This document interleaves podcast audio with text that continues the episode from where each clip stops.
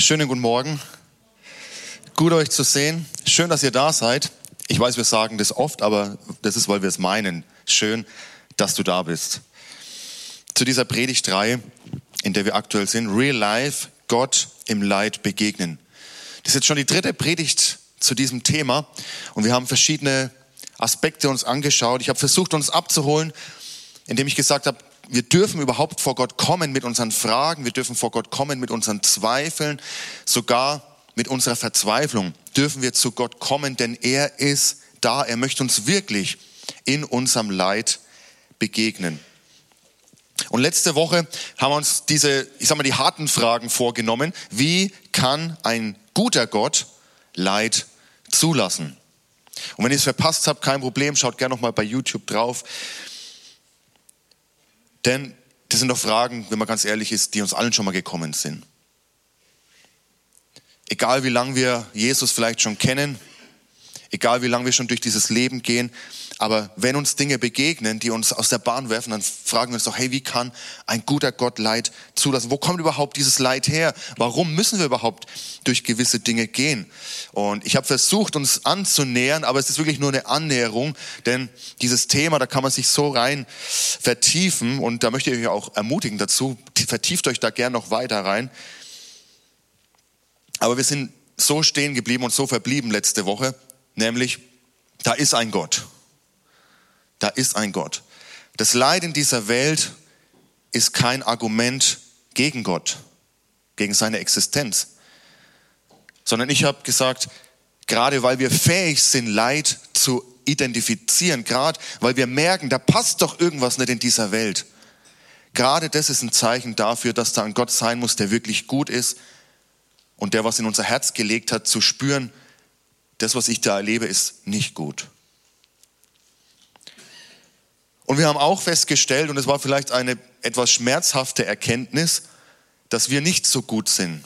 Gott ist gut, aber wir sind nicht so gut. Unser Herz ist von dieser Sünde geprägt, wie die Bibel sagt, von dieser Zielverfehlung. Wir sind am Ziel Gottes, am Plan Gottes für unser Leben vorbeigegangen. Und so gut wie wir manchmal denken, sind wir gar nicht. Aber die gute Nachricht ist, Gott hat einen guten Plan für uns. Er hat uns nicht da gelassen, sondern er hat einen Ausweg für uns geschaffen. Und deswegen muss Leid keine Sackgasse sein, in der wir feststecken, wo es kein Vor und Zurück mehr gibt, wo wir irgendwie keinen Plan mehr haben, wie soll es weitergehen, sondern Leid kann eine Chance sein, Gott ganz neu zu begegnen. Gott ganz neu kennenzulernen. Und unser heutiger Predigtext, der steht im Markus Evangelium. Markus Evangelium Kapitel 15, die Verse 33 bis 34 und 37 bis 39. Und da möchte ich uns mal mit hineinnehmen. Da heißt es, am Mittag wurde es plötzlich im ganzen Land dunkel. Diese Finsternis dauerte drei Stunden. Gegen drei Uhr rief Jesus laut, Eli, Eli, lama sabachthani. Das heißt übersetzt, mein Gott, mein Gott, warum hast du mich verlassen? Jesus schrie laut auf und starb. Im selben Augenblick zerriss im Tempel der Vorhang vor dem Allerheiligsten, von oben bis unten. Der römische Hauptmann, der gegenüber vom Kreuz stand, hatte mit angesehen, wie Jesus starb und rief, dieser Mann ist wirklich Gottes Sohn gewesen. mal bis hierher.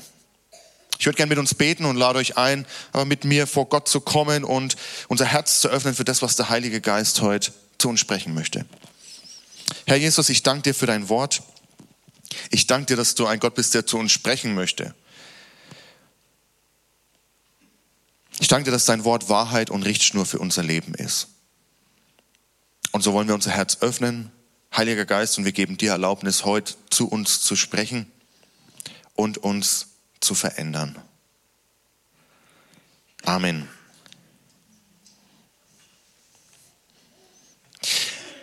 Diese Geschichte des Hauptmanns, will ich es mal nennen, die kennen wir wahrscheinlich an Ostern. Jetzt denken wir, es ist noch gar nicht Ostern. Wir stehen kurz vor Weihnachten. Jetzt komme ich hier mit so einer Ostergeschichte daher, ja. Aber wir haben bisher den Blick als wir über Leid gesprochen haben, sehr auf uns gerichtet.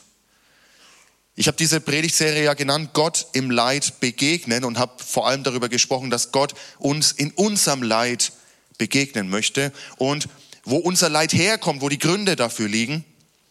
Aber ich möchte heute mal uns an die Hand nehmen und unseren Blick weg von uns richten erstmal und auf Jesus richten. Denn Gott im Leid zu begegnen, es bedeutet nicht nur, dass Gott uns in unserem Leid begegnen möchte, sondern dass wir ihm in seinem Leid begegnen können. Und ich will sogar sagen, dass wir ihm in seinem Leid begegnen müssen, wenn wir aus unserem Leid oder wenn wir in unserem Leid Hoffnung finden wollen. Dieser Hauptmann, ich weiß nicht, wie viel er vom Leben Jesu mitbekommen hat. Vielleicht hat er vorher schon mal was gehört oder er hat vorher schon mal was gesehen, wie Jesus ja gewirkt hat. Vielleicht hat er Gerüchte gehört. Wir wissen es nicht genau. Dieser Hauptmann, der kommt einfach hier vor, wie er vor dem Kreuz steht. Aber wir merken, das, was er da sieht, nämlich Jesus Christus, wie er leidet. Jesus Christus, wie er sein Kreuz trägt. Jesus, wie er an das Kreuz geschlagen wird und wie er am Kreuz stirbt. Im Lichte dieses Angesichts, äh, im, im Lichte dieses Leids kommt der Hauptmann interessanterweise zu, einer, zu einem Schluss, der eigentlich überraschend ist. Wo wir vielleicht zu dem Schluss kommen würden, wenn ich sowas sehe, wenn sowas möglich ist, dann kann es doch keinen Gott geben. Wenn ich sehe, dass so ein extremes Leid da ist, wo soll da ein Gott sein? Aber dieser Hauptmann, er reagiert anders. Er sagt, wenn ich das sehe, was hier passiert ist, dann kann ich nur sagen, dieser Mann ist wirklich Gottes Sohn gewesen. Dieser Hauptmann steht vorm Kreuz und ich möchte uns einladen, heute auch vors Kreuz zu kommen. Denn wir können das Leid nicht denken ohne das Kreuz. Wir können nicht über das Leid sprechen, ohne auch über das Kreuz zu sprechen. Eine Frau, die im Zweiten Weltkrieg die Bombardierung von Dresden erlebt hat und wer sich ein bisschen damit beschäftigt hat oder mal in Dresden war, was das für eine Zerstörung mit sich gebracht hat, was es für die Menschen bedeutet haben muss, wie viele Menschen umgekommen sind bei diesen Bombardierungen, der kann sich ein bisschen, ein bisschen vorstellen, was es was es für diese Frau bedeutet haben muss, da dabei gewesen zu sein als junges Mädchen. Und sie sagt, ich war eigentlich immer fromm. Aber nach diesem Erleben konnte ich nicht mehr glauben. Und ich muss sagen, ich kann Menschen verstehen, die, wenn sie solches Leid begegnen oder wenn sie in die Welt schauen und sehen, was da los ist, auch an Ungerechtigkeit, was Menschen mitmachen müssen, dann kann ich verstehen, dass Menschen aufgrund dessen zu dem Schluss kommen, ich kann nicht glauben. Und wir haben letzte Woche schon gesagt, das größte Hindernis für Menschen, an Gott zu glauben, ist, auch wenn sie vielleicht erstmal andere Dinge nennen, am Ende kommt doch immer wieder die Frage auf das Leid. Was ist mit dem Leid in dieser Welt? Und wahrscheinlich könnte ich auch nicht glauben angesichts dieses Leides wenn da nicht das Kreuz wäre. Wenn da nicht dieses Kreuz wäre.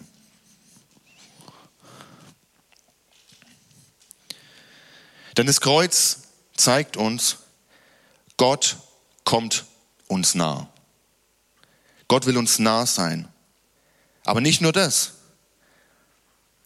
Er, ist nicht, er hat nicht nur Mitleid für uns, indem er von außen auf unser Leid schaut,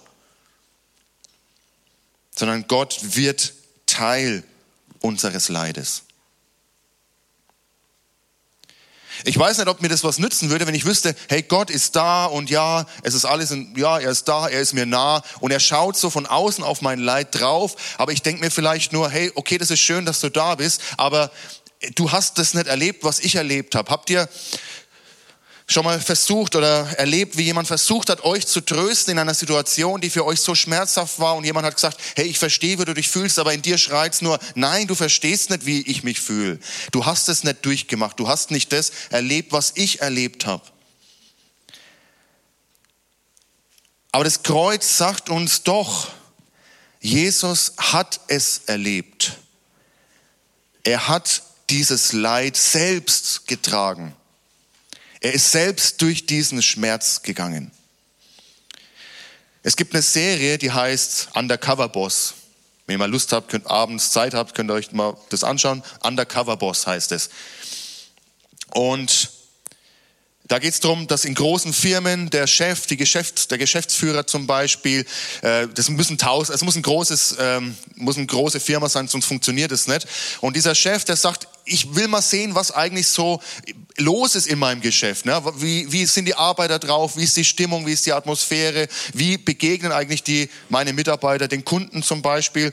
Und so lässt sich der Boss drauf ein. Er wird zum Beispiel geschminkt, kriegt eine Perücke auf, so dass er nicht mehr erkannt werden kann als der Chef. Wie gesagt, deswegen muss es ein großes Unternehmen sein. Wenn es nur zehn Leute sind, ist schwierig. Ja? Und jetzt sagt der Boss, okay, mit diesem neuen Outfit, ähm, jetzt schaue ich mal, was da eigentlich los ist. Am, ich sag mal am Boden, unten, ja, da wo gearbeitet wird. Und wird dann oft vorgestellt als, das ist der Praktikant heute. Und sagt, hey, schau mal, das ist der Praktikant, nimm den mal an die Hand und der Praktikant, er schaut sich heute mal an, wie, wie hier so gearbeitet wird.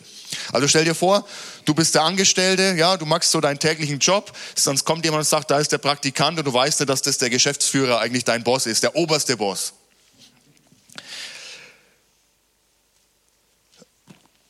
Und am Ende gibt es oft irgendwie ein schönes Ende, ja, weil der Boss sieht, hey, wow, was meine Mitarbeiter leisten, ist ja richtig cool. Und er belohnt einzelne Mitarbeiter und sagt, hey, das ist richtig cool. Er fragt auch nach ihren Träumen und ihren Wünschen und versucht sie darin zu unterstützen. Also auf einmal merken diese Mitarbeiter, hey, da ist dieser Boss, mit dem habe ich noch nie so richtig Kontakt gehabt, aber der hat richtig Interesse an mir. Der sitzt nicht nur oben an seinem Schreibtisch, ne, irgendwo in der 20. Etage, sondern er kommt runter zu mir. Er sieht, er kommt in mein Alltag, er will sehen, was bei mir los ist. Er kommt mir nah, ihn juckt, was bei mir wirklich los ist und er fragt sogar nach meinen Träumen, nach meinen Wünschen. Ich weiß nicht, wie es dir geht, aber manchmal hat man auch schon dieses Gefühl, ja gut, ich mache hier meinen Job, aber der Boss, den juckt doch überhaupt nicht, was bei mir los ist. Ja? Oder die Politiker, hey, schau mal, bei uns hier in Lichtenfels, da ist was los und die in Berlin, ja, die haben doch keine Ahnung, was bei uns los ist. Und vielleicht denken wir manchmal so über Gott. Ich bin hier, ich bin in meinem Alltag, Gott ist irgendwo da oben, der weiß doch gar nicht, was mich beschäftigt, der weiß doch gar nicht, was mich bewegt, der weiß doch gar nicht, was mir auf dem Herzen brennt. Aber so wie in dieser Serie kommt Gott zu uns. Er kommt in unseren Alltag hinein. In Jesus schaut er sich das Leid an. Er kommt in das Leid dieser Welt. Aber nicht nur das, sondern er trägt sogar selbst dieses Leid auf seinen eigenen Schultern. Eine Theologie, also eine Lehre von Gott im Angesicht des Leides wäre nicht möglich, wenn Gott nicht am Kreuz für uns gelitten hätte. Ich habe letzte Woche ein Zitat gebracht und es heißt oder hieß, wenn Liebe eine Wahl ist, dann ist Leid eine Möglichkeit. Wenn Liebe eine Wahl ist, wenn Gott uns frei geschaffen hat mit einem freien Willen, mit der Möglichkeit, uns für ihn zu entscheiden, aber auch uns gegen ihn zu entscheiden. Wenn Liebe eine Wahl ist und kein Zwang, dann ist Leid eine Möglichkeit, weil dann haben wir auch den freien Willen, uns abzuwenden von ihm. Aber da, wo wir nicht mehr bei der Quelle des Lebens sind, da ist, sagt die Bibel, Tod. Und Tod heißt nicht nur, dass mein Herz nicht mehr schlägt oder mein Gehirn nicht mehr funktioniert, sondern Tod im Sinne der Bibel, in einem geistlichen Sinne heißt Trennung von Gott. Und deswegen habe ich letzte Woche gesagt, das schlimmste Leid, was uns begegnen kann, ist nicht eine Krankheit oder nichts sonstiges, sondern das schlimmste Leid, was uns begegnen kann, ist die Trennung von Gott. Wenn Liebe eine Wahl ist, dann ist Leid eine Möglichkeit. Und dasselbe gilt auch für Gott. Gott wählt uns zu lieben. Und das macht es für ihn zur Möglichkeit zu leiden. Gott leidet. Ich habe diese Predigt genannt, der leidende Gott. Allein dieser Titel, der, der sprengt scheinbar unsere Vorstellungskraft. Wie kann Gott leiden? Kann ein Gott überhaupt leiden? Ist es ein vertrauensvoller Gott, wenn ein Gott leiden kann?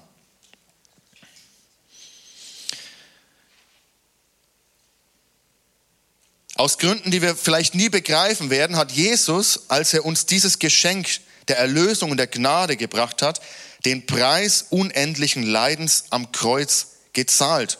Er hat uns genug geliebt, um mit Geduld und Mut durch dieses Leiden zu gehen.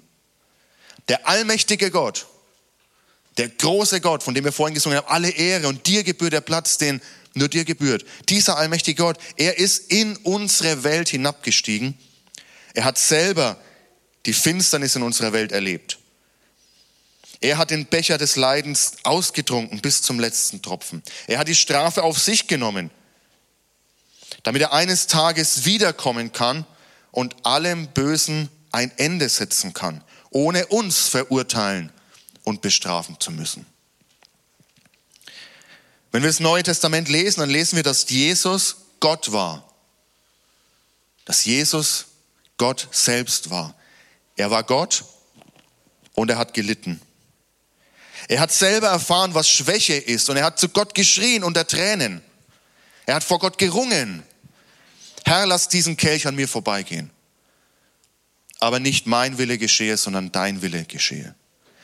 Er hat aus erster Hand erlebt, was Ablehnung bedeutet, was Verrat bedeutet. Er hat erlebt, was Armut bedeutet. Der König der Könige kommt und wird geboren in ärmlichen Verhältnissen, nicht in dem Palast. Er hat erlebt, was es bedeutet, beschimpft zu werden, enttäuscht zu werden. Er hat Verzweiflung erlebt. Er hat Trauer erlebt, als er vor dem Grab seines Freundes Lazarus steht, heißt es, und er weinte. Gott berührt unser Leid. Und er hat sogar Folter und Tod erlebt. Aber am Kreuz hat er noch mehr erlebt. Er hat dieses schlimmste Leiden, von dem ich vorhin gesprochen habe, nämlich die Trennung von Gott selbst erlebt. Er hat dieses Verworfensein der Welt erlebt. Ein Schmerz, der viel und unendlich stärker ist als unserer, weil er doch selber in einer innigsten Beziehung zu Gott dem Vater war. Und so schreit er aus am Kreuz, mein Gott, mein Gott, warum hast du mich verlassen? Und deshalb können wir wirklich sagen, dieser Gott, der in Jesus Mensch wurde, der in unsere Dunkelheit und unser Leiden gekommen ist, der selbst dieses Leiden getragen hat, er versteht uns wirklich in unserer Situation. Er redet nicht so daher wie jemand, der keine Ahnung hat, sondern er versteht uns wirklich in unserer Situation. Don Carson, ein Theologe, hat mal gesagt, der Gott, auf den wir uns verlassen, kennt sich mit Leiden aus. Und dies nicht nur in dem Sinn, dass er als Gott alles weiß, sondern aus eigener Erfahrung. Horst-Georg Pöllmann, noch ein Theologe, er sagt, und das könnt ihr mitlesen, die Theodizee-Frage verstummt angesichts des gekreuzigten Gottes. Vielleicht habt ihr diesen Begriff schon mal gehört, Theodizee. Theodizee heißt so viel wie die Rechtfertigung Gottes. Ist also die Frage, Gott, bei all diesem Leid, was hast du für eine Rechtfertigung für das Ganze? Wie kannst du dich rechtfertigen? Was sagst du dazu? Eine Möglichkeit habe ich euch letzte Woche genannt. Ich habe euch ein Zitat genannt von jemandem, einem Atheisten, jemand, der nicht glaubt, dass es einen Gott gibt, der sagt, die einzige Rechtfertigung Gottes kann sein, dass es ihn nicht gibt. Aber das ist nicht mein Glaube. Sondern ich glaube, dass da ein Gott ist. Also was ist seine Rechtfertigung? Aber dieser Theologe sagt, diese Frage, sie verstummt angesichts des gekreuzigten Gottes. Wir können Gott nicht vor Gericht zerren und sagen, rechtfertige dich, sondern in Jesus Christus am Kreuz hat er nicht sich rechtfertigen müssen, sondern er hat uns rechtfertigen müssen. Er hat für unsere Schuld bezahlen müssen. Er hat uns in das rechte Verhältnis zu Gott setzen müssen. Wir können nicht über das Leid sprechen, ohne über das Kreuz zu sprechen. Im ersten Korintherbrief 1.18, da schreibt Paulus, dass Jesus am Kreuz für uns starb, muss freilich all denen, die verloren gehen, unsinnig erscheinen. Wir aber, die gerettet werden, erfahren gerade durch diese Botschaft Gottes Macht. Ich weiß, für manche klingt es verrückt. Ein Gott am Kreuz. Wie soll das die Lösung sein für unsere Probleme?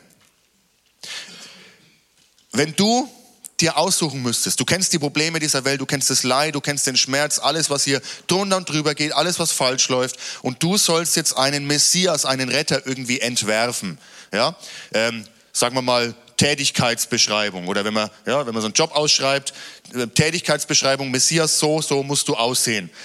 Ich weiß nicht, was ihr da reinschreiben würdet, aber ich glaube, dass es eher aussehen würde wie so Superhelden, die wir aus dem Fernsehen kennen. Hey, der muss stark sein, der muss mächtig sein, der muss alle möglichen Gaben haben, der muss, ähm, ja, der muss alle Superkräfte haben, um das Leid in dieser Welt irgendwie zu besiegen. Und dann kommt er auf diese Welt und dann geht er, kämpft er gegen alle Bösen und alle werden umgehauen. Und am Ende steht er da mit den Händen erhoben und sagt, yes, Sieg, ja, Victory. Ja, ich glaube, so hätte ich wahrscheinlich den Messias mir vorgestellt. Aber nicht nur ich, sondern eigentlich alle vor Jesus haben gedacht, so ähnlich wird es sein. Ja, er wird kommen und er wird siegreich sein und er wird triumphieren mit einer, er wird ein Heer zusammensuchen und dann wird er die Römer, die Israel besetzt haben, rausschmeißen und er wird endlich klar Schiff machen. Aber 700 Jahre vor Jesu Geburt schreibt der Prophet Jesaja über den, der kommen wird, etwas ganz anderes. Er beschreibt diesen Messias ganz anders, ganz andere Tätigkeitsbeschreibung, als ich das gemacht hätte. Und so lesen wir in Jesaja Kapitel 53 und das ist ein etwas längeres Stück, die Verse 2 bis 12. Und lasst uns das wirklich mal wirklich aufnehmen in unser Herz, was hier steht. 700 Jahre vor Jesus. Gott ließ seinen Diener emporwachsen wie einen jungen Trieb aus trockenem Boden. Er war weder stattlich noch schön, nein, wir fanden ihn unansehnlich. Er gefiel uns nicht. Er wurde verachtet, von allen gemieden. Von Krankheit und Schmerzen war er gezeichnet. Man konnte seinen Anblick kaum ertragen. Wir wollten nichts von ihm wissen. Ja, wir haben ihn sogar verachtet. Dabei war es unsere Krankheit, die er auf sich nahm. Er erlitt die Schmerzen, die wir hätten ertragen müssen. Wir aber dachten, diese Leiden seien Gottes gerechte Strafe für ihn. Wir glaubten, dass Gott ihn schlug und leiden ließ, weil er es verdient hatte. Doch er wurde blutig geschlagen, weil wir Gott die Treue gebrochen hatten. Wegen unserer Sünden wurde er durchbohrt. Er wurde für uns bestraft und wir, wir haben nun Frieden mit Gott. Durch seine Wunden sind wir geheilt. Wir alle irrten umher wie Schafe, die sich verlaufen haben. Jeder ging seinen eigenen Weg. Der Herr aber lud all unsere Schuld auf ihn. Er wurde misshandelt, aber er duldete es ohne ein Wort. Er war stumm wie ein Lamm, das man zur Schlachtung führt, und wie ein Schaf, das sich nicht wehrt, wenn es geschoren wird, hat er alles widerspruchslos ertragen. Man hörte von ihm keine Klage. Er wurde verhaftet, zum Tode verurteilt und grausam hingerichtet. Niemand glaubte, dass er noch eine Zukunft haben würde. Man hat sein Leben auf dieser Erde ausgelöscht. Wegen der Sünden meines Volkes wurde er zu Tode gequält. Man begrub ihn bei Gottlosen, im Grab eines reichen Mannes, obwohl er sein Leben lang kein Unrecht getan hatte. Nie kam ein betrügerisches Wort über seine Lippen. Doch es war der Wille des Herrn. Er musste leiden und blutig geschlagen werden. Wenn er mit seinem Leben für die Schuld der anderen bezahlt hat, wird er Nachkommen haben. Er wird weiterleben und den Plan des Herrn ausführen. Wenn er dieses schwere Leid durchgestanden hat, sieht er wieder das Licht und wird für sein Leiden belohnt. Der Herr sagt, mein Diener kennt meinen Willen. Er ist schuldlos und gerecht. Aber er lässt sich für die Sünden vieler bestrafen, um sie von ihrer Schuld zu befreien. Deshalb gebe ich ihm die Ehre, die sonst nur mächtige Herrscher erhalten. Mit seinen starken Kämpfern wird er sich die Beute teilen. So wird er belohnt, weil er den Tod auf sich nahm und wie ein Verbrecher behandelt wurde. Er hat viele von ihnen, von ihren Sünden erlöst und für die Schuldigen gebetet. Jesus kam nicht mit dem Schwert in der Hand in diese Welt. Er kam nicht wie diese Superhelden in den Filmen auf die Welt, sondern mit den Malen an den Händen, mit den Nägelmalen.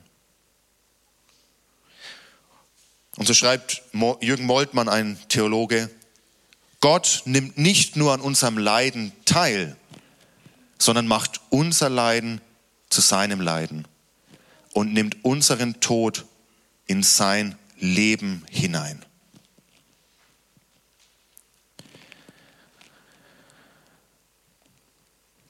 Hey, wir können viele Gründe haben, warum wir Gott ablehnen. Vielleicht hast du deine. Auch wenn du zu Hause zugeschaltet hast, sicher hast du deine Gründe.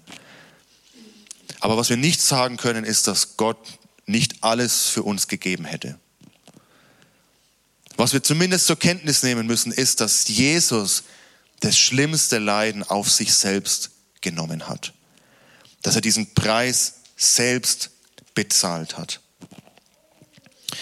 Horatio Spafford, ein amerikanischer Rechtsanwalt, der im 19. Jahrhundert gelebt hat, er hat vier Töchter bei einem Schiffsunglück verloren, bei der Überfahrt in die USA. Und auf dem Weg, als er am Trauern ist, schreibt er dieses Lied, was wir auch manchmal singen, nämlich, wenn Friede mit Gott meine Seele durchdringt. Ursprünglich im Englischen, es wurde dann übersetzt. Wie kann es sein, dass jemand in so einer Not so einen Verlust erlebt, das eigene Kind, die eigenen Kinder, wie kann er zu diesem Punkt kommen, wenn Friede mit Gott meine Seele durchdringt. Wenn es im Leben richtig hart kommt, dann verlieren wir unseren Frieden unter anderem dadurch, dass wir meinen, Gott hat mich bestraft. Kennt ihr diesen Spruch, kleine Sünden bestraft der Herr sofort? Hey, wie dumm sind wir, dass wir das manchmal als Christen auf uns anwenden. Jesus hat die Strafe für uns getragen. Auch wenn du leidest, dann ist es nicht die Strafe Gottes. Jesus hat die Strafe für uns getragen. Ja, wir verstehen nicht alles, warum wir trotzdem da durch müssen, aber wir verstehen, dass Gottes Liebe so groß ist, dass er alles getan hat, was nötig war, damit wir wieder mit ihm in Gemeinschaft leben können. All unsere Strafe ist auf ihn gefallen. Und vielleicht denken wir manchmal, wir sind Gott egal, aber wenn wir aufs Kreuz schauen, dann merken wir, dass Gott so uns spricht. Auch ich habe ein Kind verloren aber nicht durch ein Unglück, sondern freiwillig am Kreuz für dich, damit du zu meiner Familie gehören kannst. Und wir wollen jetzt gemeinsam das Abendmahl feiern. Und wenn ihr zu Hause seid, holt euch gerne ein Stück Brot, holt euch einen Saft. Würde mich freuen, wenn wir gemeinsam das Abendmahl nehmen, wenn ihr auch mit dabei seid.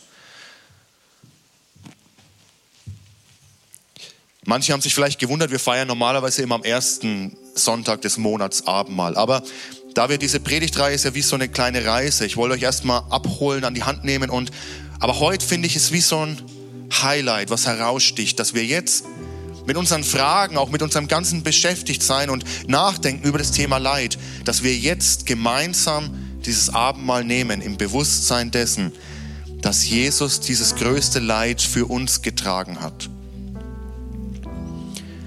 und dass wir deshalb auch eine ganz andere Hoffnung haben.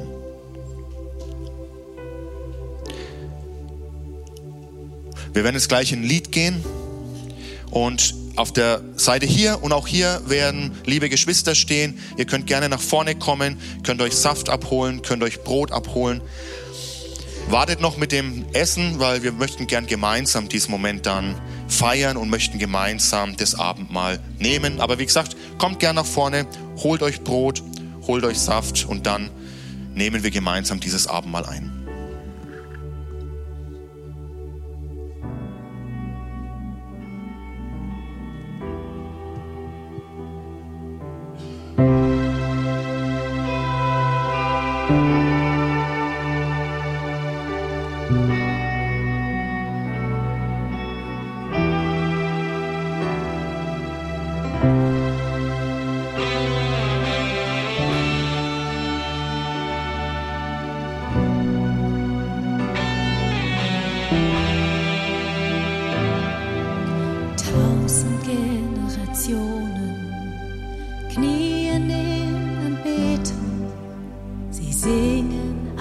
Meere seidenlang.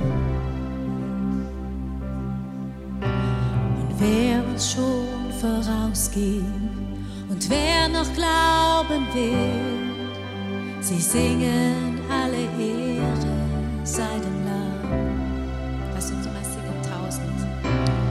Tausend Generationen knien in Anbetung Sie singen alle Ehre seinem Lamm. Und wer uns schon vorausging und wer noch glauben wird, sie singen alle Ehre seinem Lamm. Dein Name ist höher.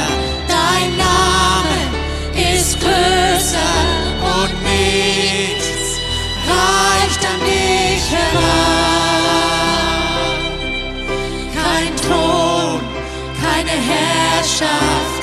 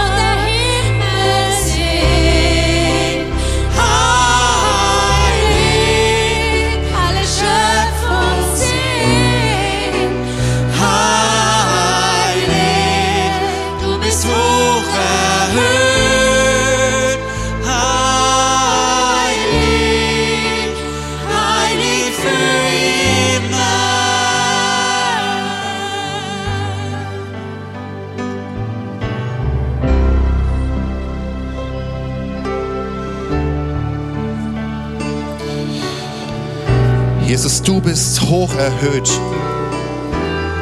Du bist heilig für immer, Herr.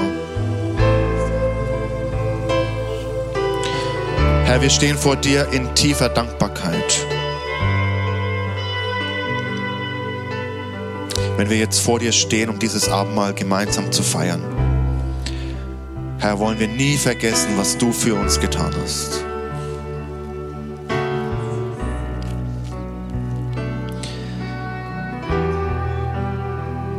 Ich habe nämlich vom Herrn empfangen, was ich auch an euch weitergegeben habe.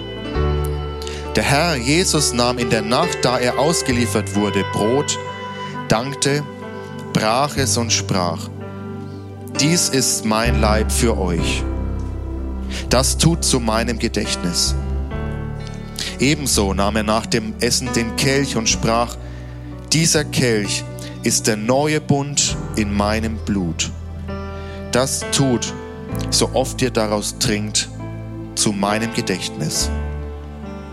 Denn so oft ihr dieses Brot esst und den Kelch trinkt, verkündigt ihr den Tod des Herrn, bis dass er kommt.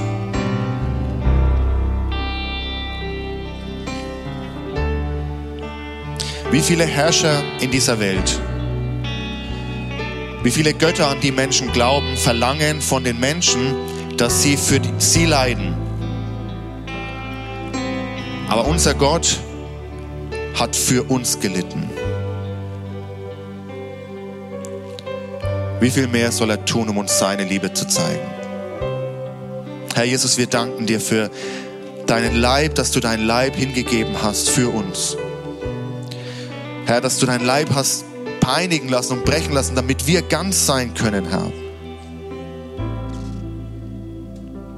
Alle Ehre sei dir dafür.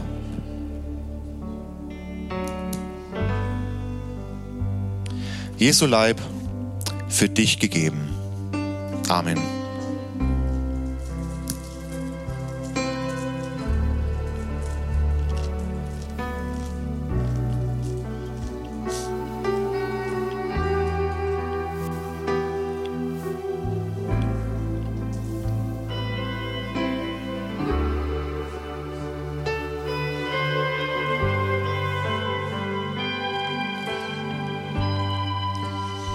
Herr, und auch dein Blut hast du für uns vergossen zur Vergebung unserer Schuld, zur Vergebung unserer Sünde.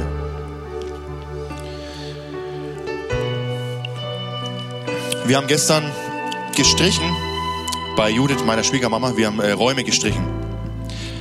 Und da waren so ganz garstige Tapeten drunter mit richtig Muster drauf und so weiter. Und wir haben gestrichen und einmal gestrichen und zweimal gestrichen, aber dieses Muster ist immer wieder durchgekommen weiß auch nicht, ob drei oder viermal streichen hilft. Aber Herr Gott, Jesus hat sein Blut für uns vergossen. Und sein Blut bedeckt unsere Schuld vollkommen. Da scheint nichts mehr durch. Da scheint nichts mehr durch, sondern sein Blut reicht, um uns vor Gott gerecht zu machen. Lasst uns daran denken, wenn wir jetzt diesen Saft trinken und denken an das, was er für uns getan hat. Jesus, wir danken dir, dein Blut bedeckt wirklich und vollkommen unsere Schuld. Unverdient für uns. Wir konnten nichts dafür tun, aber du hast es für uns getan. Jesu Blut für dich vergossen. Amen.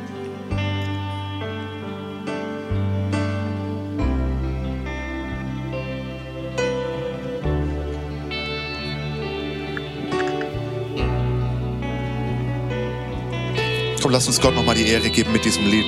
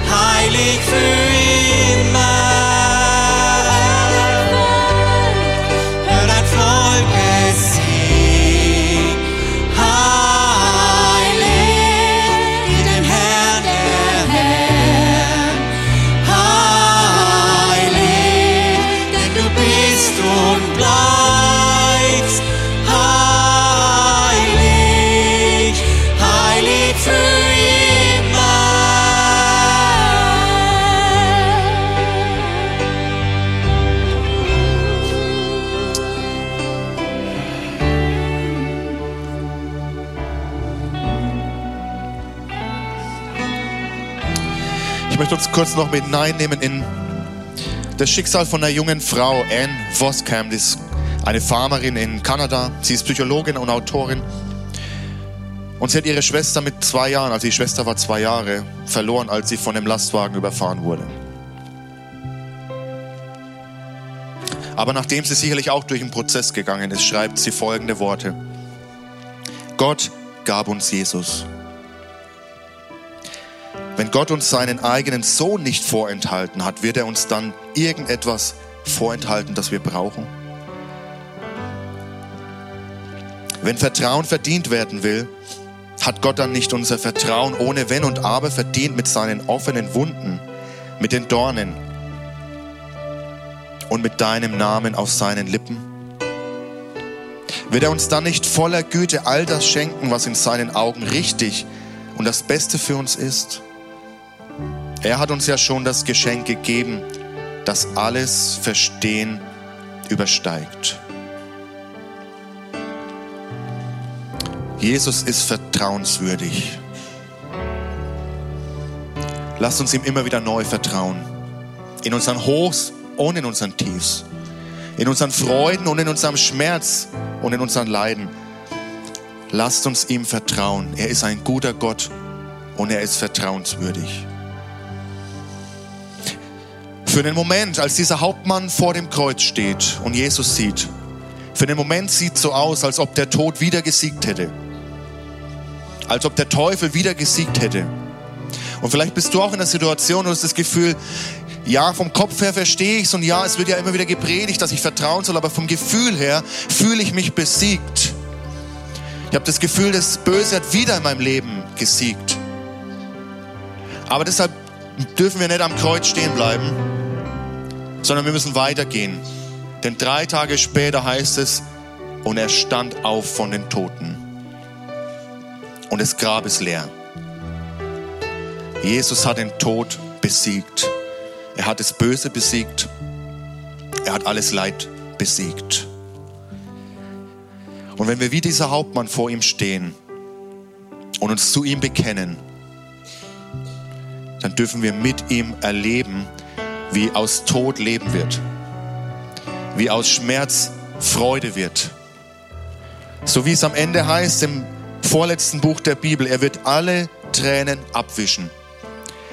Es wird keinen Tod mehr geben, kein Leid, keine Klage und keine Schmerzen, denn was einmal war, ist für immer vorbei. Das ist unsere Zukunft. Es ist vielleicht nicht unsere Gegenwart, aber es ist unsere Zukunft in Christus. Und ich möchte dich einladen, wenn du noch nie eine Entscheidung getroffen hast, das Jesus anzunehmen, so wie dieser Hauptmann und zu bekennen, Jesus Christus, du bist wirklich der Gottes Sohn, du bist wirklich der Herr aller Herren. Du bist wirklich der, von dem in der Bibel geschrieben steht. Du bist wirklich mein Retter, du bist wirklich mein Erlöser, du bist mein Befreier.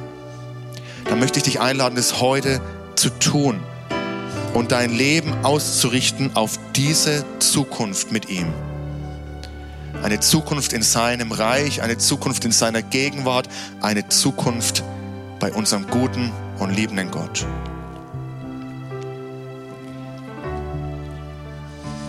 Und wenn das auf deinem Herzen ist, dann sprich doch jetzt zu Gott einfach für dich leise und lade ihn ein, in dein Leben zu kommen. Lade Jesus ein, dein Leben neu zu machen. Bekenne vor ihm, dass du bisher deine eigenen Wege gegangen bist, dass du ihn nicht gesucht hast, dass du dein eigenes Ding gemacht hast, dein eigener Gott warst, aber dass du erkannt hast, dass du ihn brauchst als deinen Herrn und Erlöser. Und beginne diesen Weg mit ihm.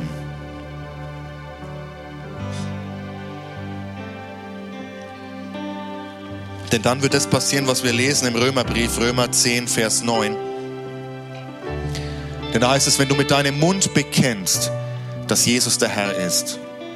Und wenn du in deinem Herzen glaubst, dass Gott ihn von den Toten auferweckt hat, wirst du gerettet werden. Und heute kann so ein Tag der Rettung, ein Heil, ein Tag des Heils für dich sein. Lass uns mal einen kurzen Moment hernehmen, wo du einfach vor Gottes bewegst, was dich jetzt beschäftigt. Sprich einfach mit ihm.